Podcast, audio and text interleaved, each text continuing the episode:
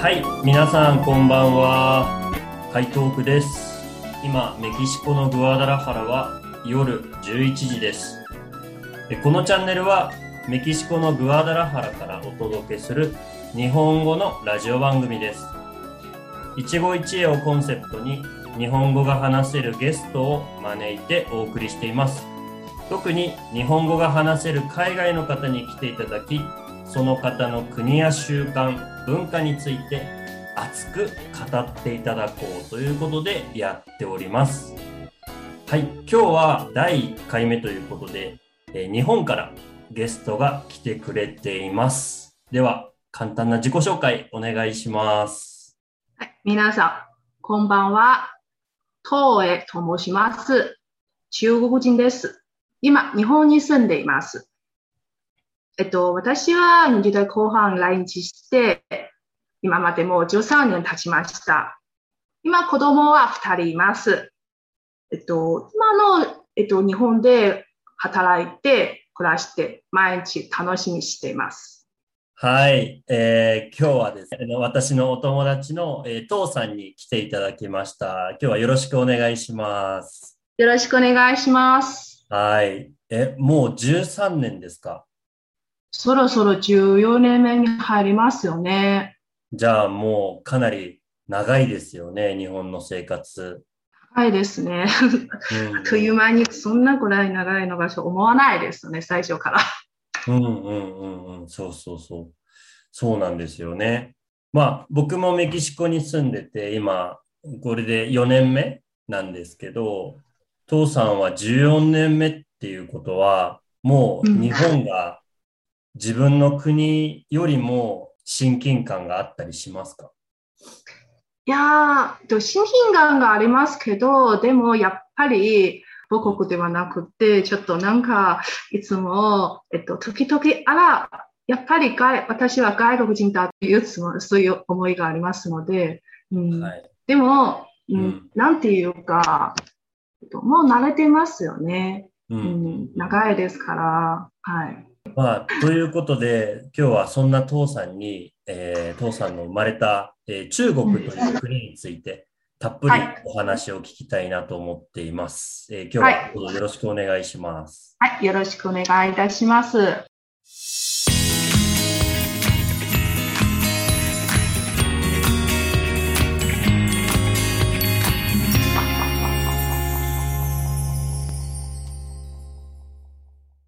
はい。じゃあ、あの、どんどん聞いていきたいと思うんですけど、その、は中国、ね、僕実は行ったことがないんですよ。うん、あの上海の空港だけ、あの、飛行機の乗り継ぎで、あの、はい行ったことがあるんですけど、はい、あ街を見たことはまだないんですね。はい。はい。父さん、中国って一言で言うとどんな国ですか？一言って言えば、広い、歴史が長いうんっていう国です。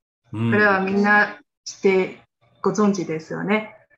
アジアで、東南アジアで長長い、うんかなり長いです。そう、そうですよね。だからよく中国4000年の歴史って言ったりしますけど、はい。で、その中国のあの出身は、生まれた町はどんなところですか？私の出身は、えっと、中国の新疆ウェイクル自自治区っていうところです。ああ、ウイグル自治区か。はい、ウェイクル自治区です。小原さんは知ってますか？えーっと、ちょっと中国でも上の方ですよね。そうそうそうそう、一番、はいとなんか上の方で、うんすごく広い、えっと、中国の、えっと、面積の、えっと、6, の6分の1ぐらいうんの広さです。うん。わ私のふるさとです。あ、そうですか。でそのウイグル地区はどんなところですか？えっと、簡単といえば、この、えっと、少数民族が多いです。うん。えっと、ウェイグル族とか、うんえっと、海賊とか、あとうんいろいろな民族が一緒に住んでます。イスラム教はすごく、教徒がすごく多いです。その、そう、そういうことですよね。その、いわゆるその中国人、漢民族っていう。そうです。漢民族以外の、はい、少数民族。少数民族の人たちもたくさん住んでるんですか、はい、住んでいます。なるほど、なるほど。はい。ウイグルだけじゃなくて、そのまあ中国といえば、ここはやっぱりうん。おすすめしたい、その一番有名な観光地ってどこですか？えっと、観光地、えっと、いつもこの、なんかは、初めて日本語を勉強した時の、この何か、この教科書を見て、やっぱりこの最初の教材に入るのが、万里の長城です。うーん。それは中国で一番、一番有名な、この何か建物で、うん。えっと、すごくなんか、えっと、見る会があります。それはおすすめです。うん、万里の長城って、あの、うん。こうすごい長い、長い、はい、建よ物ねうん、はい。あれはお城なんですか？全部が。これ、お城よりは、なんかこの、壁みたいな感じです。、そうですよ。なんか英語だと万里の長城 Great Wall、Great Great Wall Wall、うん、偉大な壁、だから壁なんですね、あれは。壁です。はい。うん戦争のために作れら作られたんですけど、えっと、はい今はこの旅行として、でなんかこの昔昔ながらの、えっと、建物として、うん。旅行の名所になります。おーそれもうどれぐらい前の話ですか？これは、えっと、2000年前からの話ですね。うんうんうんうん、ずっとある、そういう万里の長城ですね。うん。2000年前。はい。えーで、今までその壊されたりとかしないでずっとあの万里の長城はありますよね。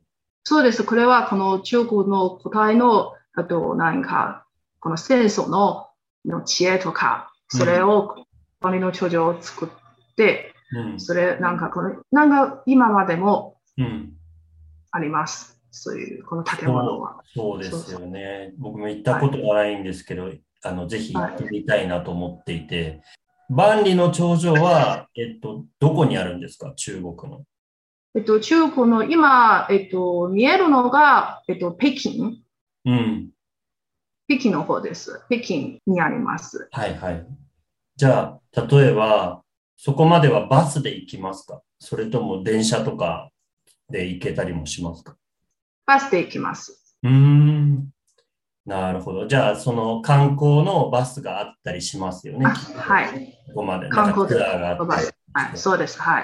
ああ、そうか、そうか。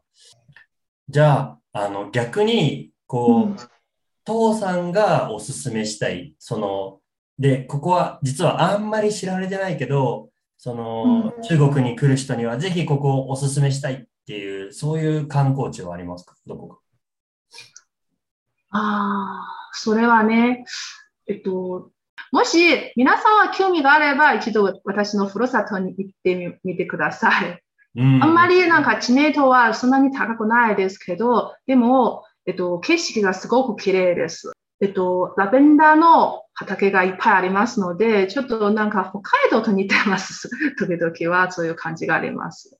はあ広はい、あと砂漠もあります。砂漠もありますし、草原もあります。高原もあります。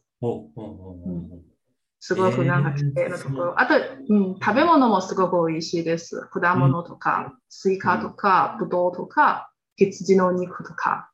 羊の肉。そうそう、すごく美味しいです。私のふるさとめちゃく。ちゃ行ってみたいですね。はい、行ってください。すごくおすすめです。ウイグルですね。ウイグル自治区です。はい。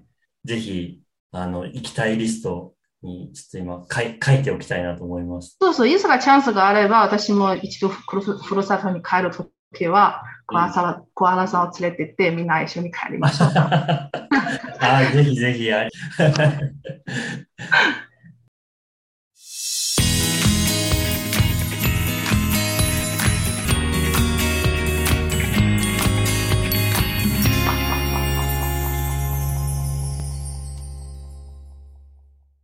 まあ、あの、僕はあの、父さんとお知り合いなんですけど、まあ、はいでもそんなにね、中国人の方ってよくは知らないので、中国人の方はどんな人ですか？私から見るとは、えっと、我々中国人は、えっと、好奇心、旺盛っていう特徴があります。うん。えっと、今はなんかこのいろいろな新しいじこと、新しい事物はすごくなんか興味を持って、なんか研究したいとか、うん。あと、なんか、うん受け入れるうん。そのスピードも速いです。うん。というこの特徴があります。若い人だけではなくて、私の、えっと、父と母もそういうタイプです。うんスマホはすごくなんか、今私より上手に使ってますから、そういう、そういうあじゃあ、その若い人だけじゃなくて、ちょっと年配も年配の方も興味があって、好奇心が旺盛な人が多いんですか、多いです。それはとってもなんか面白い。なんかそういうこうあの答えを予想していなかったので、今とっても驚いてるんですけど、そうですね。えっと、もともとは小原さんご存知ですね。えっと、中国のこの四大発明は知ってますよね。四大発明。これは古いの、なんか火薬、羅針盤、うんあと印刷術と紙ですよね。今は中国は新しい新四大発明があります。新四大発明ですか？はい、新四大発明。あそれは、これは、それは ちょっと面白いですね。これは、デリバリー、うん、デリバリーとネットショッピング、ネットショッピング、はい、スマートペスマートペイ、はいイ、うん、QR 形成のことですね。あと、高速て鉄道です。高速鉄道、はい、新幹線みたいなモードです。高速鉄道で。はい、これは今、中国ですごく流行っている新四大発四大発明です。発明です。そうですね。この、例えば、えっと、例としてね、このデリバリーですね。はい、中国は24時間です。いつでもデリバリー受けら受けられます。はい、そういうタイプで、例えば深夜2時、深夜2時、ああ、ちょっとなんか焼き鳥食べたいな、そういう気持ちがあって、はい、すぐ、このなんかスマホで注文して、はい、だいたい30分ぐらい、食べれます。はい。そういうスピードです。すごく便利。デリバリーです。へえ、そう買い物もするし、ネットショッピングも、もいいつでもどこでも自分いが欲。しいものを届けてくれる。はい。ああ、で特にそのデリバリーっていうのは、あの、なんかニュースを見たことあるんですけど、うんえ中国の深センというところうんうん。は、あの、もうロボットが、人が必要が、必要ない社会になっていくのかなって思ってたんですけど、うんそれを目指していますね。でも今の時代まだふ難しいと思います。いつかなうん。じゃあ、ドロー今ンドローンとかロボットを使ってデリバリーいつか実現できるかもしれないですね。うんうんうんうん。じゃあ、そのデリバリーっていうのは、今まだその人が、あの、うんね、どこかに行あって。届けていくっていうことなんですね。じゃあ、まだ。そうそういうサービスです。うん、24時間。24時間。ほう。知らなかったことですね。デリバリーと、デえスマリバリーートペイと高速鉄道と、スマートペイです。はい QR 決済のことです。そうですね。QR コードあ携帯でピッってことですよね。うんかざすだけでうん。そういう。日本も今もすごく流行ってますよね。ほとんどのスーパーとか、あとコンビニとか、えっと、うん飲食店は、この、うんそういう PayPay とか、そういう、あとはこの LINE Pay、あとは D 払い、そういう支払い方法もありますから、はい最近、えっと、2、3年間から流行っていますよね。中国は大体5、6年前、そういう支払い方法があります。うーん。今はすごく面白いのが、今、毎年の、えっと、中国のお年玉は、えっと、私の、えっと、父と母は、えっと、なんか、QR、決済で、この、はい孫にあげる、そういう方法を毎年使ってます。お年玉と、となんなか、キャッシュレスですね、今は。え、じゃあ多分、その、お金をあげるってなったら、もう、この現金じゃなくて、例えばスマホをスマホで直接に現金を送る。あお金を送る、そういう形。スマホからスマホに送るんですね。そうですね。はい。ええすごい、それは。それはすごく便利です。すごく便利ですよね。もうだから現金いらないですもんね、そしたら。現金いらない。クレジットカードもいらない。ほとんど、ね帰ってから、くいつもこの中国、えっと、3年前帰った時は、ほとんどクレジットカードも使わないです。みんな QR 決済です。はい。八百屋さんも、うーん。あ、八百屋さんも？八百屋さんも、焼き、かんとなんか面白いのが、こ例えばこの屋台でこの焼き芋を売っているおじさんも QR コードで販売してます。現金はい現金使わなくて、焼き芋屋さんもそういう感じで。うんそしたらその屋台のどこかにその QR コード。はい、QR コードをって、ピーして、はい。へえすごい面白い。行ってみたいな。行ってみたいですそうね。うん。そうそうそう。まだまだですね。ぜひ、この一度日本に帰るときは、こ はいのなんか、夜決済今使ってください。すごく便利ですよ。そう、そうですね。ちょっと、いやー、驚きました。びっくりしました。うん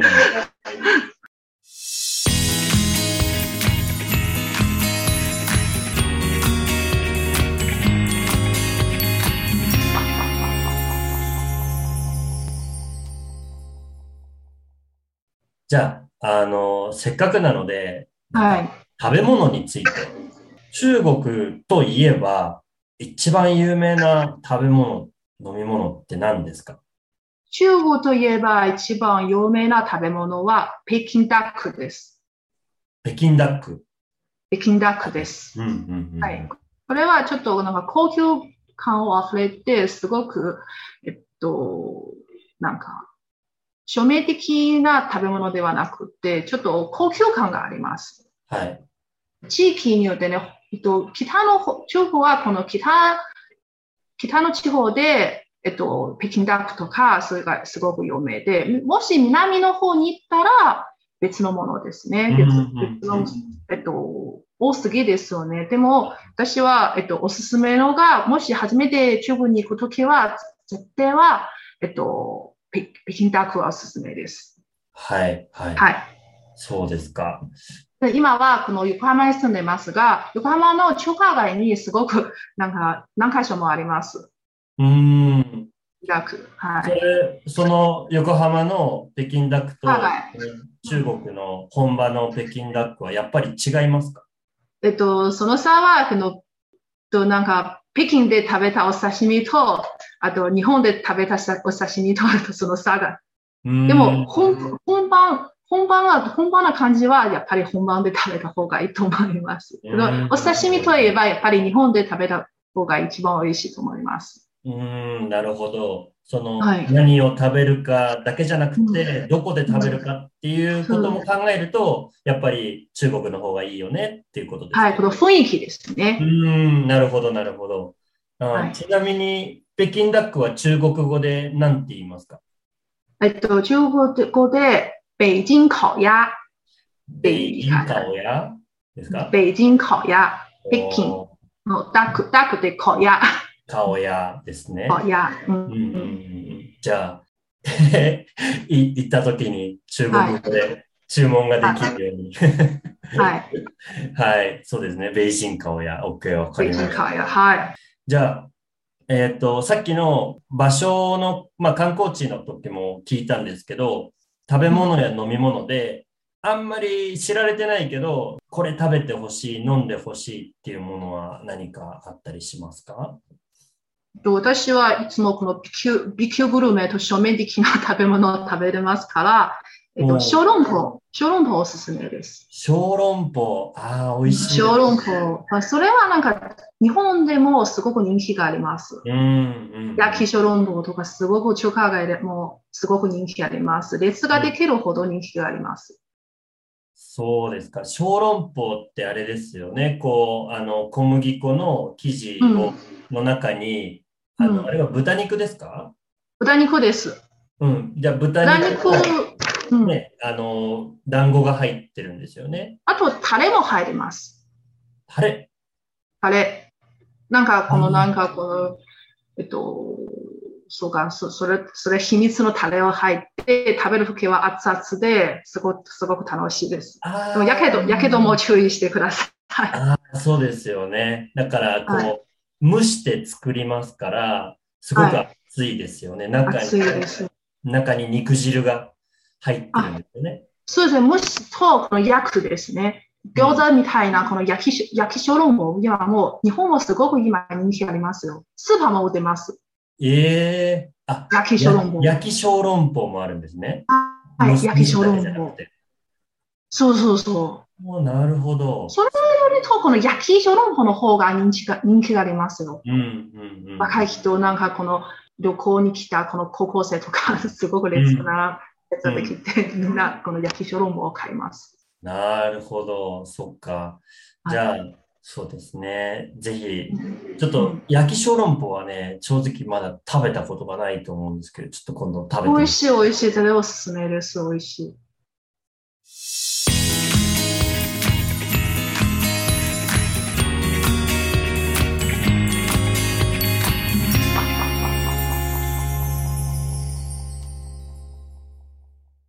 はい。じゃあ、えーせっかくなので、次は音楽について、はい。えーすごく、あの、僕に中国の音楽は、はい。あちょっと恥ずかしながらあまりよく知らないんですけど、あの、ラジオを聞いてくれてる方もいらっしゃるので、はい。一番有名な歌手やグループって何ですか？えっと、私今30代後半ですから、私の年代としては、えっと、と J 超ですね。J 超。J. チョウというはい歌手ですか、はい歌手、男性です。男性の歌手。うんはい。周杰倫っていう人です。周杰倫、J 超です。本当の名前は、ジョー・周杰、周杰倫。チョウ・ジェルン。え、はい、そうです。永遠の神様。私としては永遠の神様です。永遠の神様。へえ。そうです。えっと、中、えっと、高校、高校生から今までずっと愛してます。あ、もうじゃあ大ファンですね。そしたら。大ファンです。はい。へえ涙が出るほど好きです。うんうんうんあ。日本でコンサートとかもしたことありますか？ああります。ああ、じゃあ、そっか。いや、結構じゃあ、うん世界的にも有名な人ですね、きっと。結構有名です。はい。うーん、そっかそっか。あの、一番好きな、あの、曲って何ですか？えっと、日本語といえば、こうなんか、えっと、稲の香り、稲の香りっていう曲です。い稲の香り？はい、稲の香り。とうん中国で、中国、中国語で言えば、この稻香、同じ意味で稲の香りです。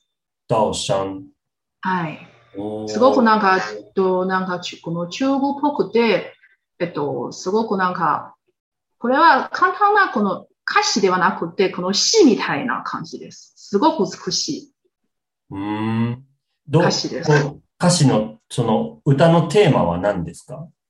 それはね、えっと、台、えっと、えっと、J 超の出身は台湾ですから、これは台湾の、なんかあの、この夏の景色です。うん。夏の風景、夏のいろいろな、この、えっと、美しい景色とか、風物風物詩ですね、これは。夏のう風物詩です。はい、そういう感じです。美そしい、なんかこの、うん、言葉でちょっとなんか言えないですけど、もしこのなんかメロディーを耳に入れば、すぐこの若い時代に戻されるっていう感じです、ね。まあこれは私の青春ですね。ああ、じゃあ、きっと、J. 長野さんの、はいあの、はいふるさとの歌なので、いろんな人がそれを聞くと、なんか、あ、懐かしい気持ちになったり。あそうですね。はい。これは、えっと、好き、好きだけではなくて、これはうん青春の一つですね。私の青春です。それを聞くと、あ、私の青春も、あ、ああだったって思い出す。そうそうそうそう、私の青春とか、えっと、うん初恋とか、恋人とか、そういう思い出はいっぱい出てくると、なんか湧きます。そういう感じで。ああ、そうですか。それはちょっとぜひ聞いてみたいですね。後でもしよかったら、あの、リンクをは送っていただけますかね。はい、送ります。はい。はい、ありがとうございます。はい。はい。